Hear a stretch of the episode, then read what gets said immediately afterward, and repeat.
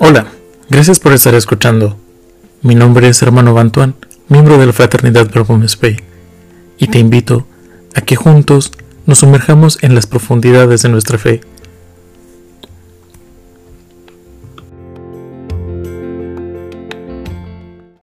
Hoy reflexionaremos acerca del Evangelio del cuarto domingo del tiempo de Pascua. Así es que, Doquinaltum.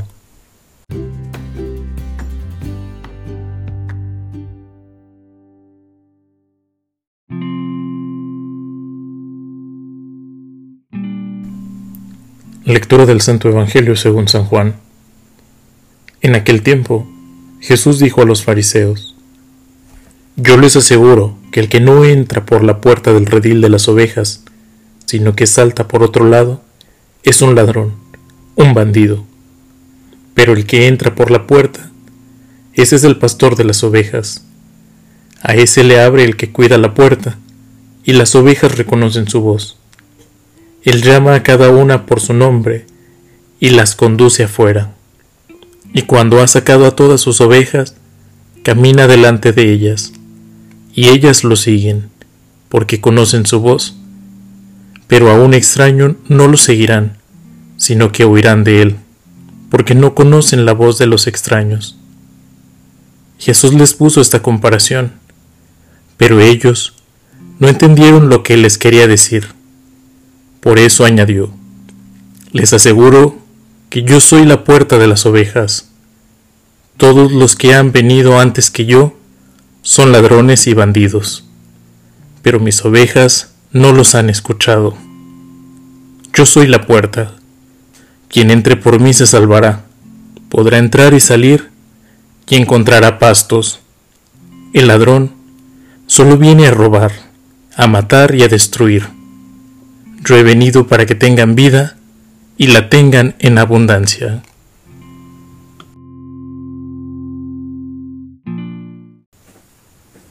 Este cuarto domingo de Pascua recordamos a Jesús como el buen pastor.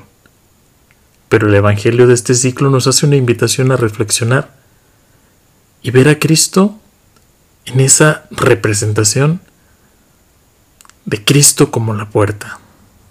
Qué curiosa presentación, ¿no?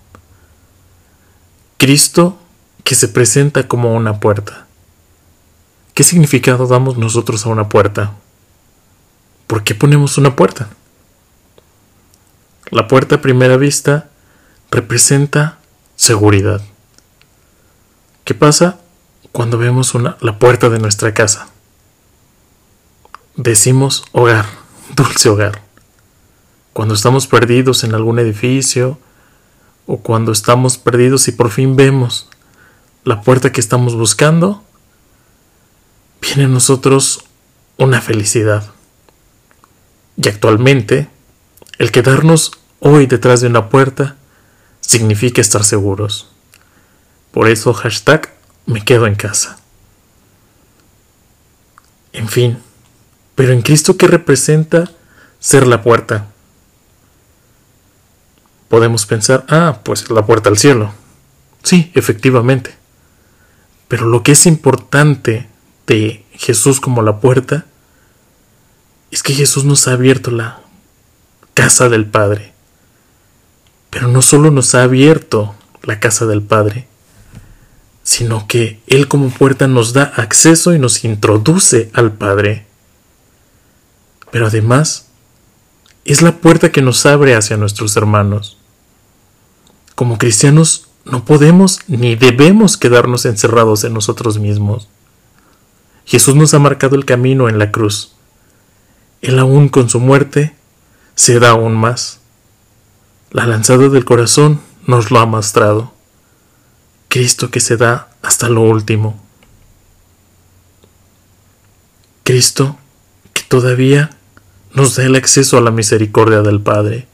Cristo que todavía nos da los sacramentos.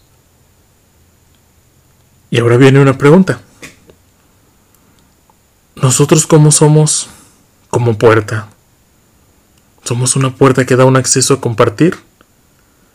¿O soy una puerta donde está únicamente reservado para mí lo que hay después de ella?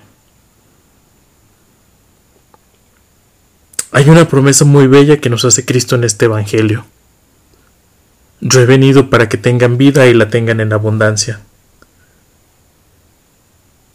Y San Pablo, en la primera lectura, nos hace un recordatorio que las promesas de Dios valen para nosotros y para nuestros hijos.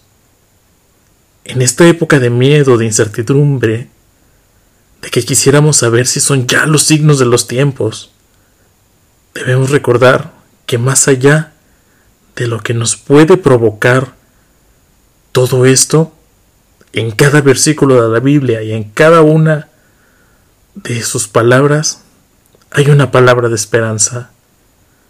Dios nos ha dado a su verbo de esperanza para que realmente vayamos hacia ese lugar que nos ha sido reservados. Pero sobre todo hay que esforzarnos, hay que luchar para alcanzarlos, porque debemos recordar que somos hijos de luz. La iglesia está ahí para llevarnos a los pastos abundantes de los cuales Cristo habla. Actualmente escuchamos, vemos que muchos ya quieren volver a las iglesias, que les hace falta comer la carne de Cristo. Por ahora no podemos hacerlos, sí, pero debemos de creer en las palabras de Cristo. El que come mi carne y bebe mi sangre, permanece en mí y yo en él. Cristo está con nosotros. Y si decimos que tenemos fe, con ese acto de fe reavivamos en nosotros esa comunión a través de la comunión espiritual. Hermanos, pronto volveremos a compartir el banquete celestial, pero ahora nos toca vivirlo en la fe. Pidamos a María que nos ayude a vivir este tiempo con la esperanza que ella vivió, la espera de su hijo, pero sobre todo esa fe con la que esperó la resurrección de él mismo.